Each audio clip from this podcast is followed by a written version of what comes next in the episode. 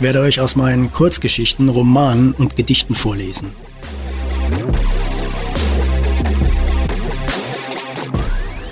Ob Gras wirklich nicht schneller wächst, wenn man daran zieht?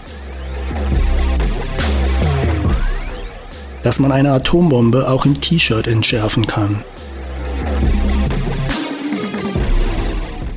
Was für eine unsinnige Welt das ist, in der man Tattoos wieder entfernen kann. Mir sind Erwachsene suspekt, die alles wissen, die immer eine Antwort auf alles haben, die alles schon zu Ende gedacht haben. Das liegt vielleicht daran, dass ich als Kind einmal für einen etwas längeren Moment an einem abisolierten Stromkabel hing. Das ist kein Podcast für Menschen, die gerne Worte wie Kontext, Pauschal oder Metaebene verwenden.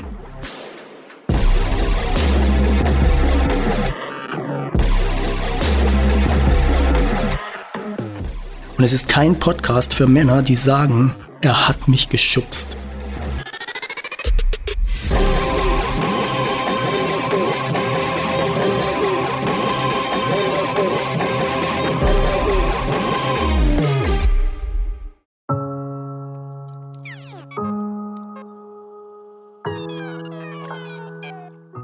Herzlich willkommen zu Folge 22 Heute gibt es eine Kurzgeschichte und eine weitere Episode von American Recordings. Viel Spaß!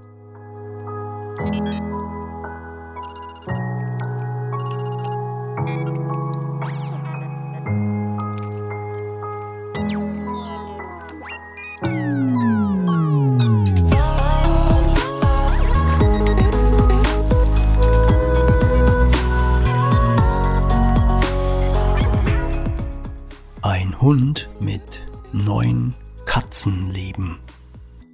In entscheidenden Fragen kann man nur auf der einen oder anderen Seite stehen. Auf der einen Seite der Fisch, der lieber im Wasser bleibt, auf der anderen der, der an Land geht, mit dem alles, aber auch das Ende beginnt.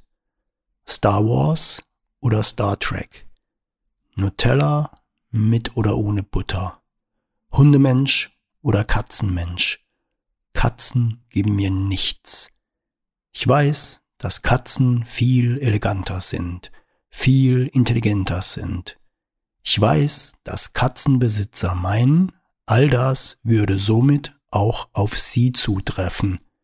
Ich mag einen nicht ganz so intelligenten Freund an meiner Seite, wenn's drauf ankommt, lieber. Ich bin ein Hundemensch aber ich habe die neuen Leben einer Katze. Oder besser, hatte. Denn ich habe alle neun verbraucht. Und nun? Leben eins und zwei.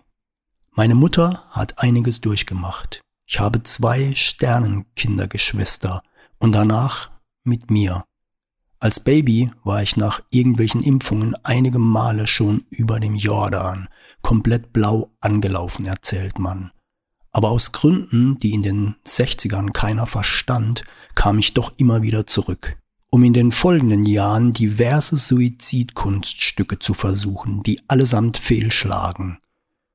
Weil in dieser Zeit so vieles passiert, was ein kleines Herz zum Stillstand hätte bringen können, fasse ich all das unter Leben 1 und 2 zusammen. Tatsächlich waren es weit mehr. Die Schwarzwaldberge runter mit Rädern, an denen wir, Nervenkitzel, die Bremsen abgeschraubt hatten. Das Original Winnetou-Kostüm, komplett verblutet und entsorgt nach nur zehn Minuten, weil ein Apache aus der Nachbarschaft seinen selbstgebauten Stahl-Tomahawk in meinen Kopf rammte. Die abgebissene Zunge auf dem Spielplatz und die lange Blutspur bis nach Hause. Die Sache mit dem Stromkabel. Mein Vater auf einem Stuhl stehend, ein Kabel abisoliert und lass da die Finger von, sonst bist du auf der Stelle tot. Ich hole nur schnell eine Zange. Wehe. Vater aus dem Zimmer, rauf auf den Stuhl, Kabel gepackt. Der Stromfluss hält mich fest, lange, bis mein Vater zurückkommt. Gar nicht tot. Ha. Und so weiter.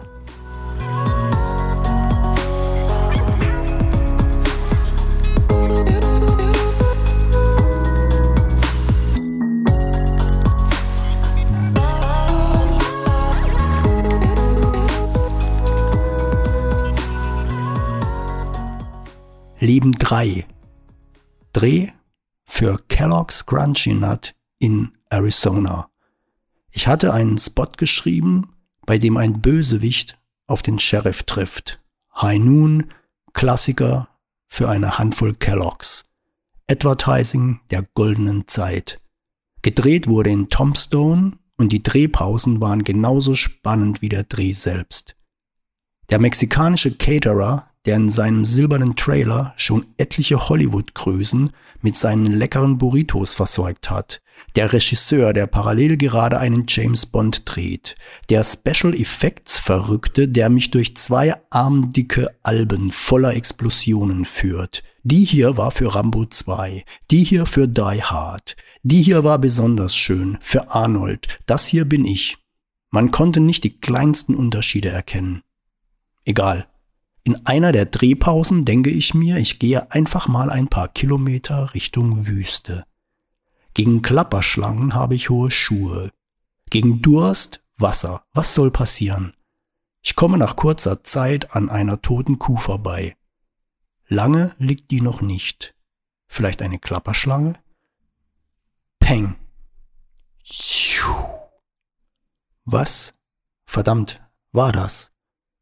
Ich höre einen Schuss und einen kurzen Moment darauf ein Zischen links an mir vorbei.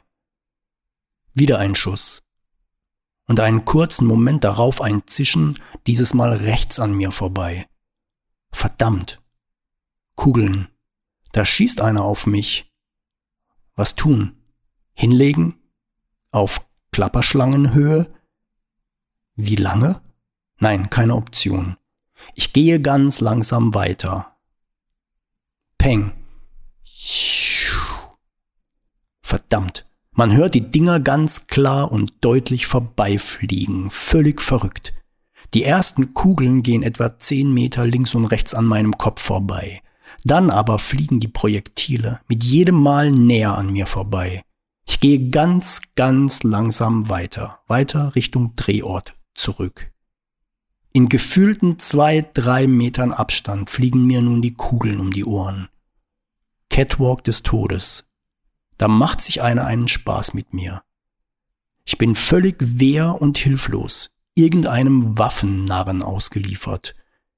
Irgendwann komme ich endlich am Set an. Hast du die Schüsse gehört die ganze Zeit? Jep. Wo warst du? Was war das für eine Ballerei?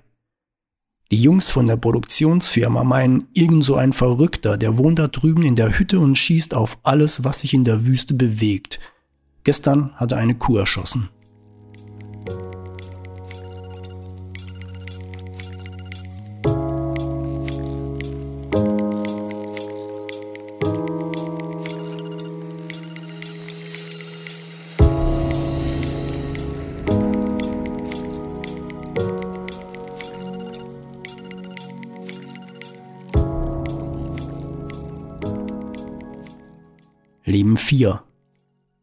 Autobahn Geduckt hinter der Scheibe meiner Kawasaki ZXR 750.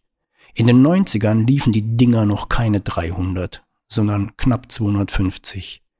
Man schwebt dahin unter einem galoppieren die Pferdchen, vor sich verdrängt man Wind. Es ist ein sehr, sehr meditatives Gefühl.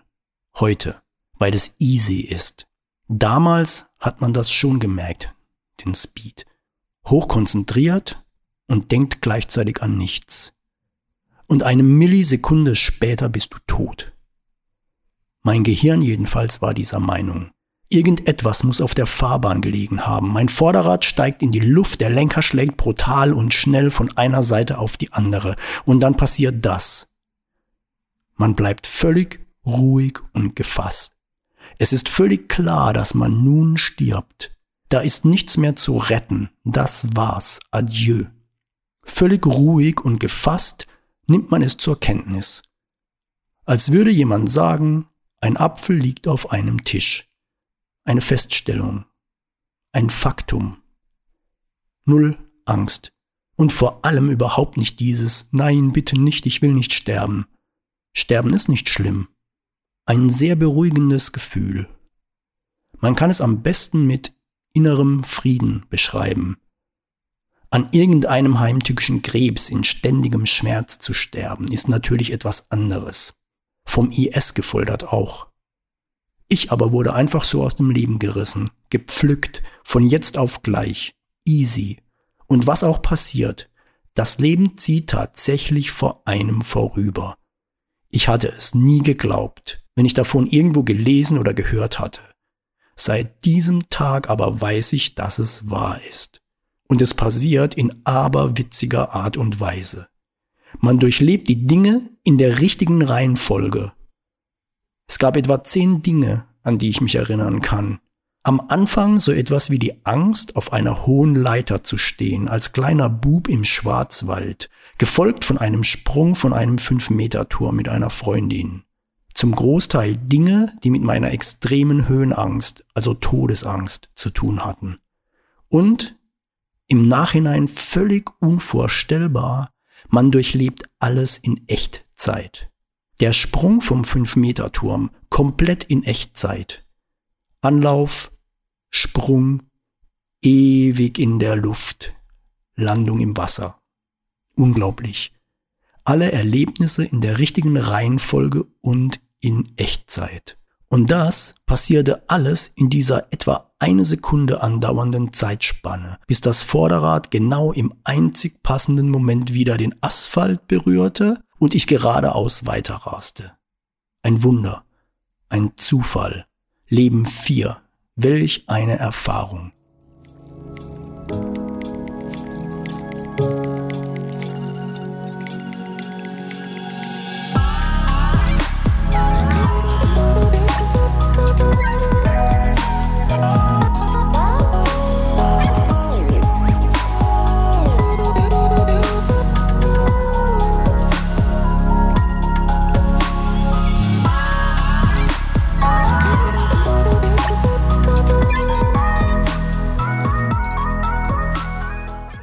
Leben 5 Rom Ich bin mit einem Freund in der Stadt und wir wollen beim Kapitolshügel die Straße überqueren. Er sieht den schnell heranrasenden Bus, ich nicht. Ich bin mitten auf der Straße, als ich etwa einen Meter neben mir das riesengroße Ding sehe und mein Gehirn anfängt durchzuladen. Was tun? Nach vorne könnte klappen, wird aber knapp, nach hinten zeitlich nicht mehr drin. Und obwohl das zeitlich überhaupt nicht gehen kann, springe ich nach vorne und schaffe es. Und jetzt passiert das, was völlig unmöglich ist. Zeitlich, physikalisch, überhaupt. Ich hatte mich aus dem schnellen Gehen heraus mit einem Satz nach vorne gerettet, obwohl ich eigentlich längst unter dem Bus war. Ich war schon auf der anderen sicheren Straßenseite. Da kommt mein Körper auf die Idee, er sei ein gespanntes Gummi, das nun mit Lichtgeschwindigkeit nach hinten schnellt. Als würde man aus zehn Metern ins Wasser springen und schwupp wieder zurück nach oben auf den Turm. Der Bus ist zeitlich längst durch mich hindurchgefahren und schon fünf Meter weiter zieht irgendetwas meinen Körper wieder die komplette Strecke zurück und ich stehe da, wo ich losgelaufen bin. Nein, ich habe nichts geraucht und nichts getrunken. Ich rauche und ich trinke noch heute nichts. Wir hatten beide damals nichts geraucht und nichts getrunken. Fragt am besten Carsten selbst. Es war völlig verrückt. Science Fiction. Leben 5. Grazie Roma.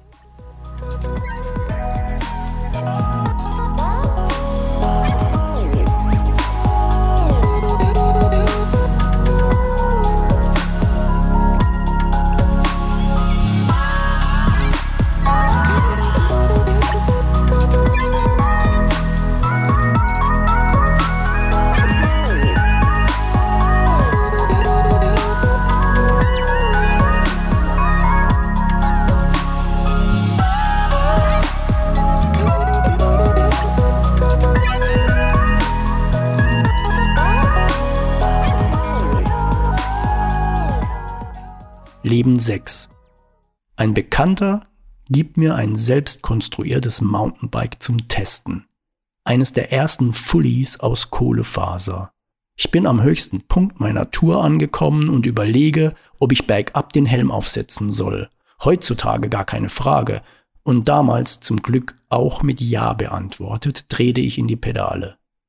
Wie das so ist mit Strecken, die man in und auswendig kennt, lässt man sich leicht ablenken und erfreut sich an solch Dingen wie der Natur, anstatt nach vorne zu sehen. Ich habe circa 80 Stundenkilometer drauf. Bergab, Schotter, das Bike funktioniert. Ich rase an einem älteren Ehepaar und an deren Boxer vorbei. Hunde sind beim Biken immer ein Risikofaktor. Sie können Geschwindigkeiten anderer null einschätzen und man muss jederzeit mit dem Unmöglichen rechnen. In diesem Falle aber sehe ich nur, dass die beiden Herrschaften mich mit weit aufgerissenen Augen anstarren. Und ihr Hund auch. Denn die drei wissen schon, was ich einen Moment später erkennen werde. Etwa 20 Meter vor mir. Die Schranke. Geschlossen. Die Schranke, die nie, nie, never, ever geschlossen war, an keinem Tag zuvor, ist zu. Mir bleiben ein, zwei Sekunden Todesangst, das Unvermeidliche irgendwie vermeiden. Nachdenken, schnell, was machen. Bremsen, null Chance. Links oder rechts an der Schranke vorbei, null Chance. Hinwerfen, jetzt sofort, die einzige Überlebenschance. Doch faustdicke Schottersteine in Kombination mit Kurzarmtrikot und kurzer Radhose schreien, tu das nicht. Die Zeit komprimiert, es ist schon zu spät zu allem. Natürlich bin ich schon die ganze Zeit voll auf der Bremse, fasse ich einen verheerenden, völlig falschen, idiotischen Entschluss. Ich fahre unter der Schranke durch. All das passiert in kürzester Zeit und die gefällte Entscheidung muss man nun durchziehen eine völlig andere Art, dem Tod ins Auge zu blicken, als damals auf der Autobahn. Damals war ich völlig machtlos und hatte mich der Unausweichlichkeit des Todes ergeben. Jetzt aber gab es diese minimale Chance zu überleben. Ich realisiere, dass das Fully ein Glück kein Oberrohr hat und setze mich über den Dämpfer, mache mich so klein wie möglich und ducke mich so sehr es geht, den Kopf so tief es geht und schon macht es einen riesigen Knall. Ich komme etwa 20 Meter hinter der Schranke zum Stehen und warte nur darauf, dass der obere Teil meines Schädels vom Kopf klappt wie ein Kronkorken, dass mir der rote Saft über die Schultern läuft, ich umfalle und ende. Aber nur mein Kinn blutet vom Aufschlag auf den Lenker und meine Wirbelsäule schmerzt, ist abgeschürft. Das Bild, was sich hinter mir bietet, gleicht dem Cartoon, bei dem links und rechts die Spur eines Ski an einem Baum vorbeiführen. Die Schranke ist geschlossen und unter ihr geht eine gerade tiefe Bremsspur hindurch. Mein Helm hat die Schranke auf den Millimeter genau richtig erwischt und durch die ungeheure Wucht nach oben gedrückt. Nur einen Millimeter tiefer und die Schranke hätte sich nicht nach oben, sondern nach unten in meine Stirn gedrückt, in mein Gesicht. Mit Tempo 50, 60. Dazu kam das unglaubliche Glück, dass es sich bei der Schranke um ein Exemplar aus Aluminium handelte. Ich kenne sonst nur Schranken aus Eisen. Die Schranke wurde extrem verbogen und durch die Wucht des Aufpralls links und rechts mitsamt ihrer Betonfundamente aus dem Boden gerissen. Die Schranke hat den Rucksack vom Rücken gerissen, der Carbonrahmen des Bikes war gebrochen, aber ich war am Leben. Das war Nummer 6. Und die Schranke ist noch heute ein willkommenes Bildmotiv, wenn Freunde daran vorbeikommen.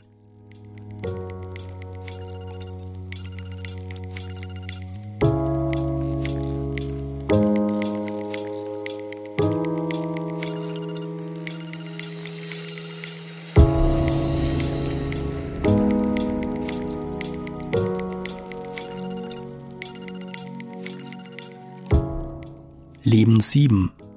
Misano. Der Ort, an dem ich am liebsten bin auf dieser Welt.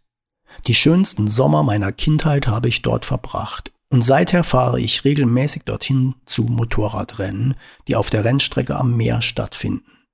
Normalerweise bin ich immer im gleichen Hotel, das ich seit meiner Kindheit kenne. Dieses Mal aber war es komplett ausgebucht, Ich in einem anderen, in einem Nachbarort. Ich komme eines Abends zurück ins Hotel und setze mich noch kurz auf einen Espresso draußen an einen der Tische. Anstelle wie sonst einen der Tische nah an der Wand zu wählen, nehme ich an einem weiter vorne Platz. Ich rühre gerade Zucker in den Espresso, da höre ich über mir einen Knall und sehe nach oben.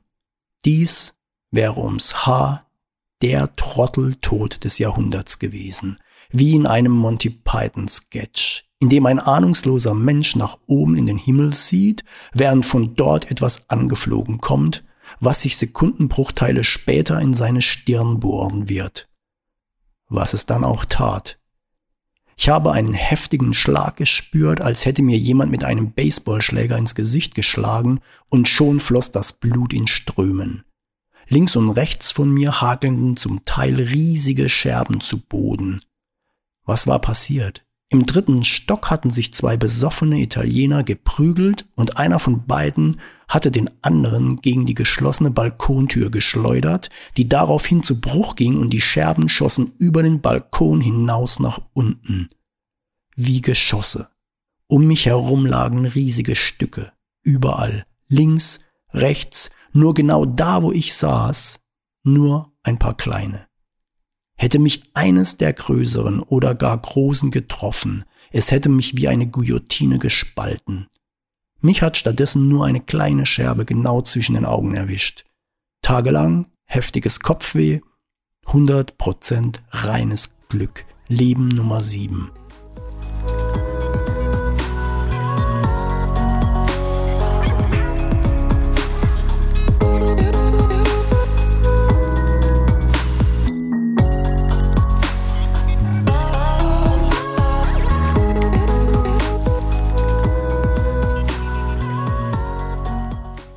Leben 8.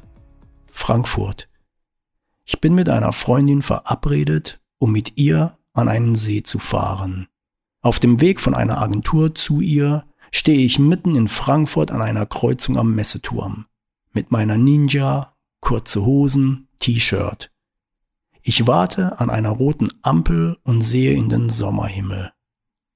Dann macht es einen heftigen Schlag und das nächste, was ich weiß, ist, dass ich vom Asphalt aufstehe und mich erst einmal orientieren muss. Was war passiert? Hinter meinem zerstörten Motorrad stand ein Auto, dessen Front komplett kaputt war. Der muss mich abgeräumt haben. Hat er auch. Der Idiot hat an seinem Navi herumgeschraubt und nicht nach vorne geschaut. Ich hatte nichts einen Kratzer am Knie, ein wenig Nackenschmerzen, die sich später als Wirbelverletzungen herausstellten. Hatte ich eigentlich das Leben schon abgezogen, als ich damals mit 16 mit meiner 80er bis zur Mittelkonsole in einem Honda Civic stand? Also die 80er, während ich, auch in kurzer Hose, T-Shirt, über das Auto flog? Nein. Während ich mit dem Unfallverursacher stritt, einem Araber aus Paris, der am Steuer eines Leihwagens saß und völlig unschuldig tat, kam eine junge Türkin zu mir und sagte, ich war auf dem Nachhauseweg von der Arbeit, als ich den Unfall gesehen habe. Das hat mir keine Ruhe gelassen und ich bin zu Hause nochmal umgekehrt und wollte einfach sehen, ob Sie noch am Leben sind. Ja? Oh, das ist aber nett. Warum? Wie sah das denn aus? Sie sind Meter hoch durch die Luft geflogen.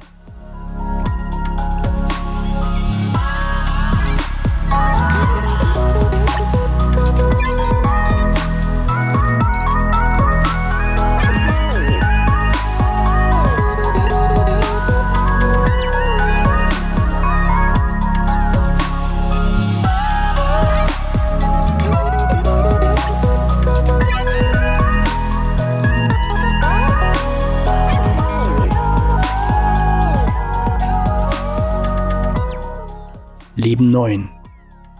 Kawasaki Ninja ZX10R. Inzwischen laufen die Dinger locker 300. Losgefahren in der Erwartung, es werde regnen. Aber es war dann schlussendlich, trotz überall drohender grauer Regenwolken, trocken. In Anbetracht des schnellen Motorrades ausgesprochen langsam durch die Schweiz, die Straßen noch nass vom Regen zuvor und ein Grinsen unterm Helm. Manchmal muss man zur falschen Zeit die falschen Dinge tun. Dann werden sie richtig. Ein Tunnel. Man fragt sich bei der Einfahrt ja immer, soll man mit dem Motorrad über den Berg fahren oder durch ihn hindurch. Aber ein Blick auf den mit dunkelgrauen Regenwolken verhangenen Himmel erübrigt die Frage, also hindurch. Alles geht gut bis etwa zur Mitte. Dann Rauch. Wahrscheinlich qualmen bei einem LKW die Bremsen. Mehr Rauch. Noch mehr. Irgendwann ist klar, das kommt von einem Feuer. Man sieht nichts mehr, Fernlicht an, Fernlicht aus, im Kopf alle möglichen Fragen. Was machen? Weiterfahren? Direkt ins Feuer? In einem Tunnel verbrennen?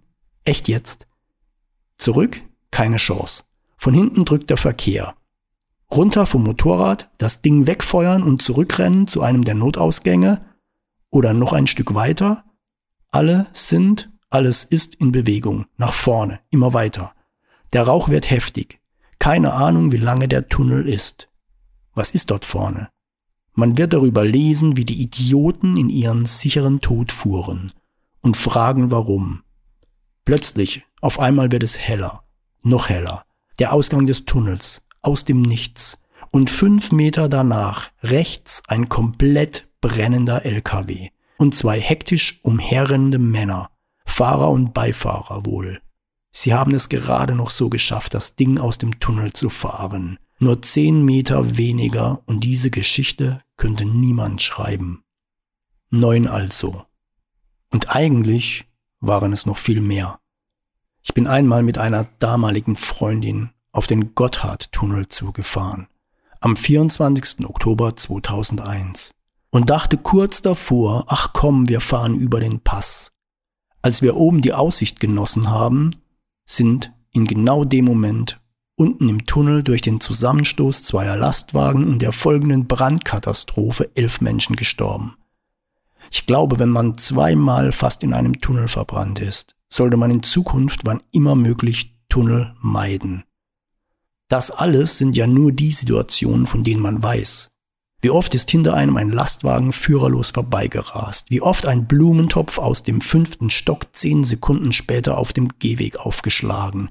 Ein Flugzeug nach dem unseren abgestürzt? Eine Gräte die Speiseröhre elegant nach unten gerutscht? Das Leben hängt an einem seidenen Faden. Zufällen. Glück. In manchen Kulturen haben Katzen neun, in manchen sieben Leben. Ich war immer von sieben ausgegangen, hatte die Geschichte auch auf sieben Leben geschrieben, aber beim Schreiben bemerkt, dass ich dann schon tot sein müsste. Aber auch neun Leben sind schon verbraucht. Vielleicht bin ich ein Leguan. Wie viele Leben hat ein Leguan? 20? Hoffentlich. Denn sorgfältig mit meinem Leben umgehen kann ich nicht. Ich muss darauf hoffen, dass noch ein paar im Magazin sind.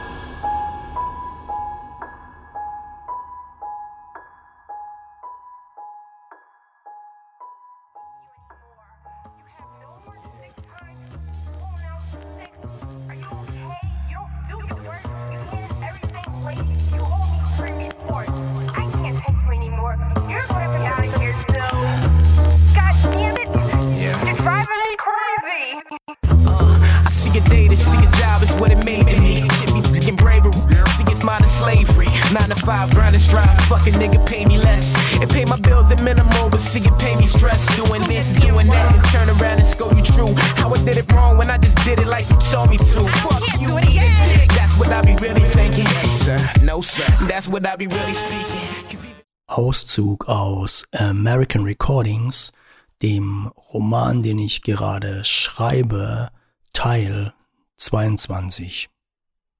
Ich muss mir den Flagship Store von Deus Ex Machina ansehen.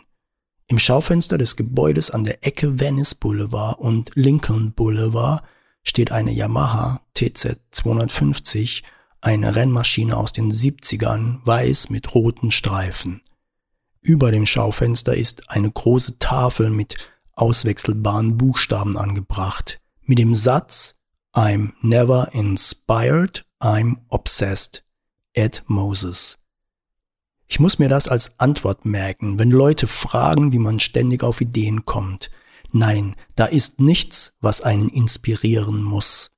Wenn dein Gehirn die ganze Zeit drauf losballert, brauchst du keine extra Inspiration.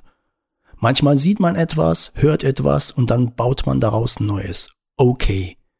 Grundsätzlich gibt es drei Arten von Kreativität. Die erste ist die Lösung eines Problems. Du hast ein Mammut erlegt und willst es von A nach B bringen. Dann erfindest du das Rad. Die zweite Art von Kreativität, du willst das Mammut schneller von A nach B bringen. Und das Rad ist schon erfunden. Dann baust du mit vier dieser Räder ein Auto. Und dann ist da diese dritte Art von Kreativität. Du nimmst das Auto und fährst ein Rennen gegen den Kerl aus der Nachbarhöhle. Dafür braucht es keine Inspiration. Nur ein drauf losballerndes Gehirn und Benzin im Blut.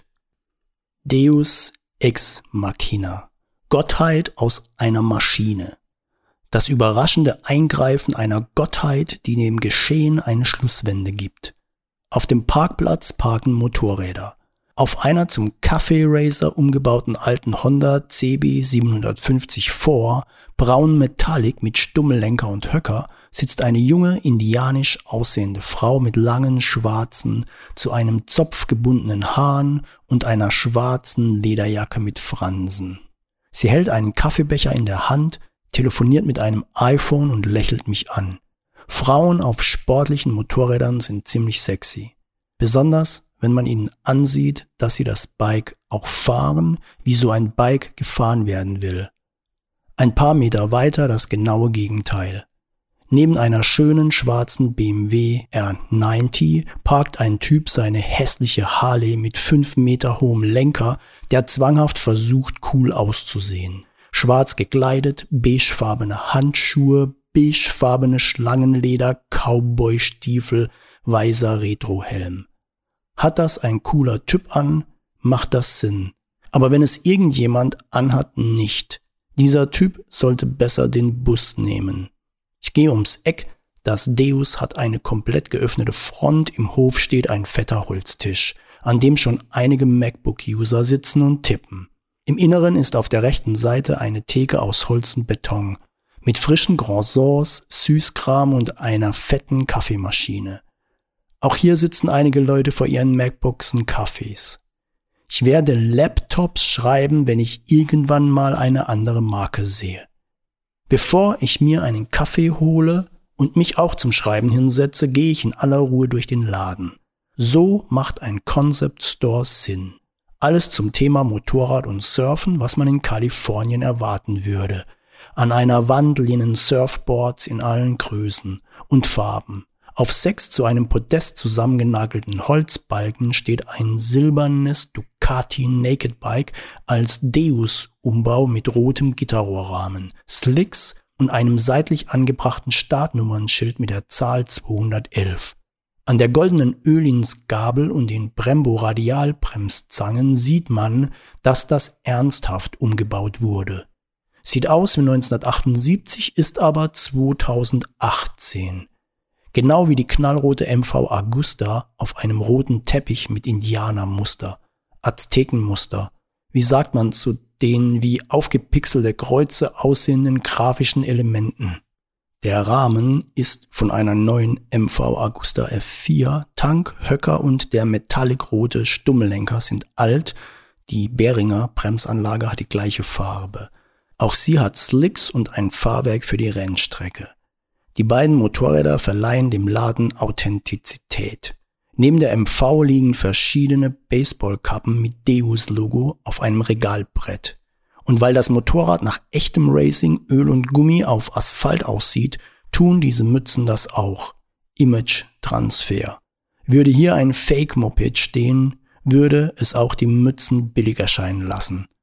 Was gibt es noch? Bücher über Naked Bikes und Rennen auf Salzseen, Spielkarten mit Pin-Up Girls, Uhren, Lederjacken mit Deus Ex Machina Tokyo Aufdruck, Lederumhängetaschen, Bikerboots, jede Menge Deus-T-Shirts, Kunstdrucke in Holzrahmen mit Motiven aus der Surfer- und Bikerwelt hängen an der schwarz gestrichenen Holzwand. Coffee Table Books mit verheißungsvoll klingenden Namen wie Death Takes a Holiday, Rucksäcke und Strandtücher, von denen ich eines kaufen muss. Ich habe einige Strandtücher, obwohl ich Strandurlaube inzwischen nicht mehr mag und ich brauche eines nicht im Leben, ein Strandtuch. Aber dieses ist schwarz mit weißen Kreuzen. Ich bezahle, packe das Tuch in die schwarze Deus-Papiertüte und setze mich draußen an den großen Tisch. Ich bestelle einen Cappuccino, ein Almond Croissant und einen Avocado Toast und klappe mein MacBook auf. Mein Bildschirmhintergrund passt perfekt in diese Umgebung. Jorge Lorenzo auf der MotoGP Ducati. Der Avocado Toast scheint auch zu hoffen, dass die beiden Motorräder des Ladens auf ihn abstrahlen mögen. Nur so lässt sich sein stolzer Preis von 10 Dollar erklären. Er besteht aus exakt drei Scheiben getoastetem Brot, einer halben Avocado, drei Kugeln Butter und vier kleinen Tomatenstücken auf einem viereckigen Aluminiumteller. Man kennt ja von Speisekarten deutscher Restaurants Frühstück Paris oder Frühstück Rom. Vielleicht ist das Frühstück Alcatraz. Der Cappuccino ist lecker, ich schreibe etwa eine Stunde an einer Kurzgeschichte. Auch dieser Ort ist super zum Schreiben. Dann packe ich MacBook und Strandtuch ein und gehe. Auf dem Weg nach draußen treffe ich eine Mitarbeiterin des Deus, die einen kleinen Hund auf ihrem Arm trägt. Er sieht exakt aus wie ein Ewok aus Star Wars. Ob George Lucas vielleicht so einen Hund sah und die Ewoks deshalb so haben wollte? Ich mache ein paar Fotos von ihm und unterhalte mich mit der Besitzerin darüber. Sie stimmt lachend zu. Könnte aber auch ein Baby Chewbacca sein, denke ich, lasse sie aber im Glauben, einen Ewok zu besitzen. Auf der Rückseite des Gebäudes hängt eine weitere große Tafel mit auswechselbaren Buchstaben. Auf dieser steht Deus Café 7 am, 7 pm, Pastries, Paninis and more. And more? Wirklich? Das zu schreiben versuche ich Kunden seit Jahrzehnten abzugewöhnen. Okay, hier hatten sie einfach keinen Platz mehr auf der Tafel. Und Italienische Motorräder, italienische Wörter. Sie mögen offensichtlich Italien. Ich bin keiner dieser VHS-Italienischkurs-Rechthaber, die in Restaurants zwei Espressi bestellen, was zwar total richtig ist, aber auch total unnötig. Aber Paninis erinnert mich an einen Dialog mit der Verkäuferin in einer Bäckerei in Stuttgart. Ein Panino bitte. Ein Panini? Okay, dann zwei Panini. Zwei Paninis, bitteschön.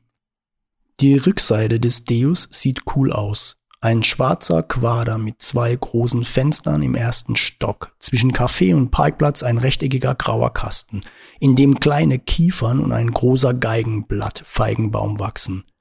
Sieht irgendwie aus wie Tokio, ohne jemals dort gewesen zu sein. Lincoln Boulevard entlang, hohe Palmen, die Sonne brennt vom Himmel. Ein Open-Air Second-Hand-Laden, zwischen zwei silbernen Alu-Trailern stehen Holzliegestühle, Sonnenschirme und große Neonschriftzüge. Einer davon in einfacher weißer Helvetica, Venice Beach Laundry. Wer einen coolen Namen für eine Agentur sucht, hier wäre einer und die Buchstaben für die Fassade auch schon. An der Straße hängen 20 bunte Hula-Hoop-Reifen an einem Geländer. Auf der anderen Straßenseite ein weiß angemaltes Gebäude. An der Wand die Reklame des Vorgängers, ein Pfeil aus kleinen Lampen, eine runde Fläche mit der Aufschrift Marina Vacuum Appliance. Super schön, weil halb abgefuckt. Den Mut dazu muss man haben, aber wenn man ihn hat, lohnt es sich. Der Laden heißt über der Tür in weiß auf weiß kaum lesbar Christy Dawn Dresses Handmade in LA. Wer so etwas sucht, wird wissen, dass es das hier gibt. Ein weiterer Concept Store. Hier steht eine alte Triumph im Schaufenster, hellblau mit orangefarbenem Rahmen. Es liegen Grafikdesignbücher herum und Hipsterkram. Irgendwie immer das Gleiche.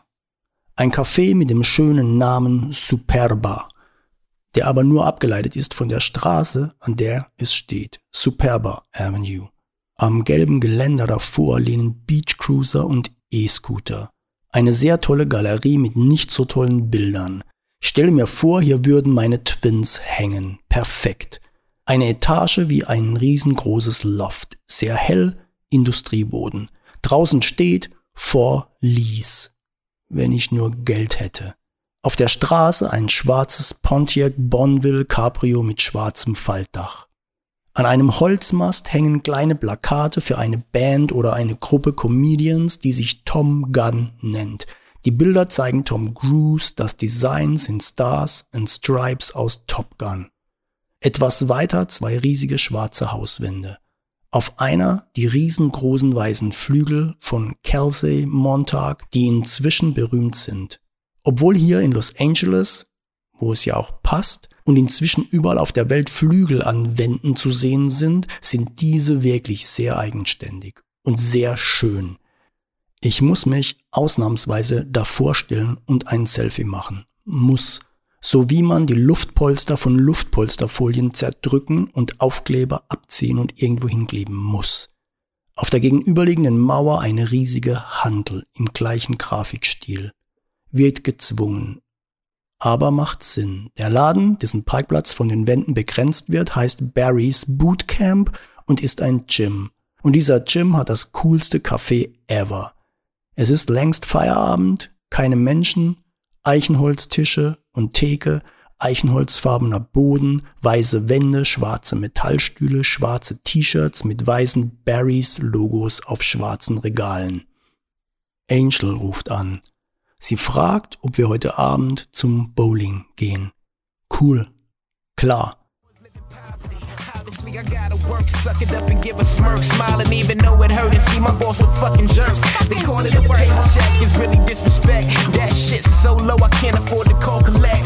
And that's better than Mike Jack with the White Sox. I'm steady slaving for days, just give me one shot. Slaving all day, slaving all night. We work long days and we work long nights. Slaving all day,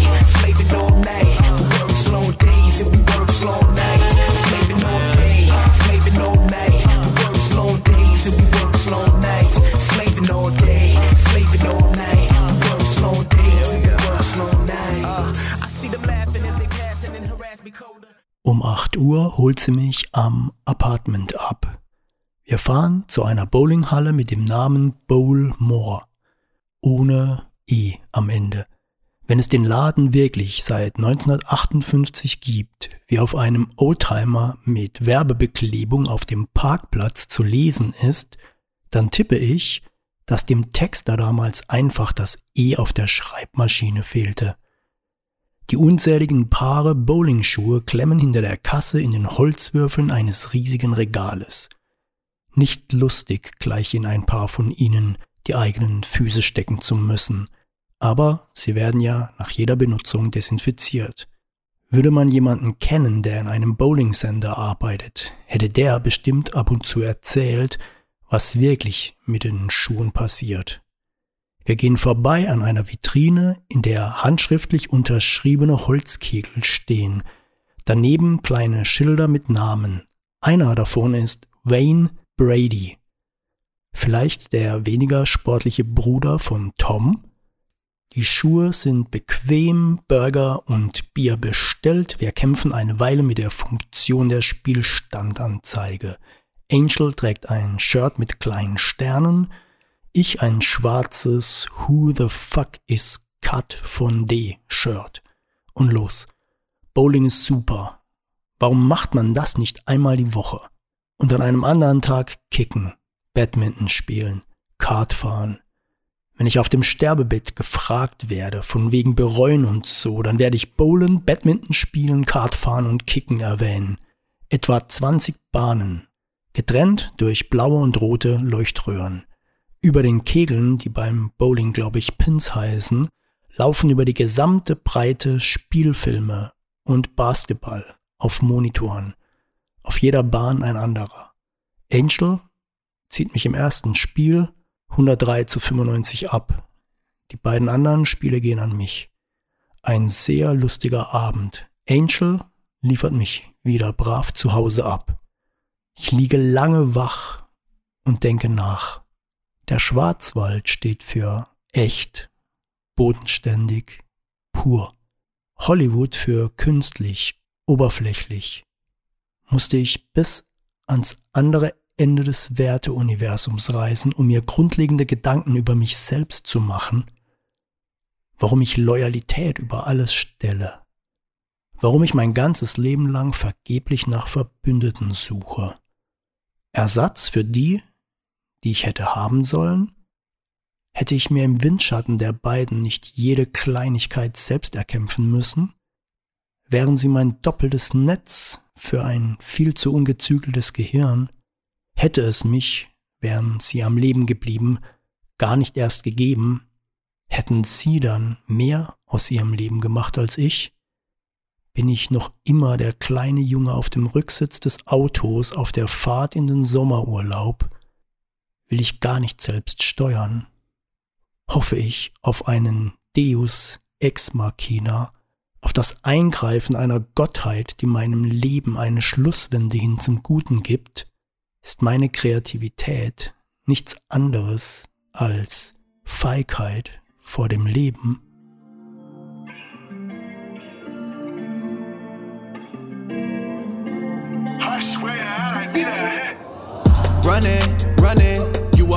Needed back then, now I'm buzzing. Yeah, she said I didn't change, I said you just stay the same. Swear she used to have a plan, but now she doesn't Them excuses got me jaded. I see that you never grew from cracks off in the pavement. All them likes on Instagram don't really mean you made it. She said I didn't change. I said you just stay the same, baby. You want it in place, yeah. I was hoping you send a text. I wish you would listen to the thing in your chest. I got wrapped up in your mess.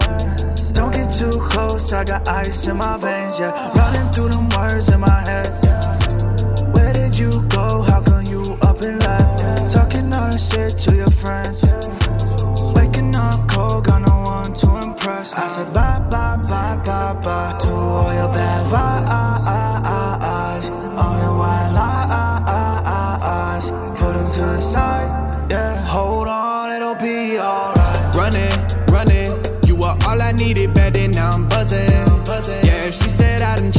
Said you just stay the same. Swear she used to have a plan, but now she doesn't. Them excuses got me jaded. I see that you never grew from cracks off in the pavement. All them likes on Instagram don't really mean you made it. She said I didn't change. I said you just stay the same, baby. You place.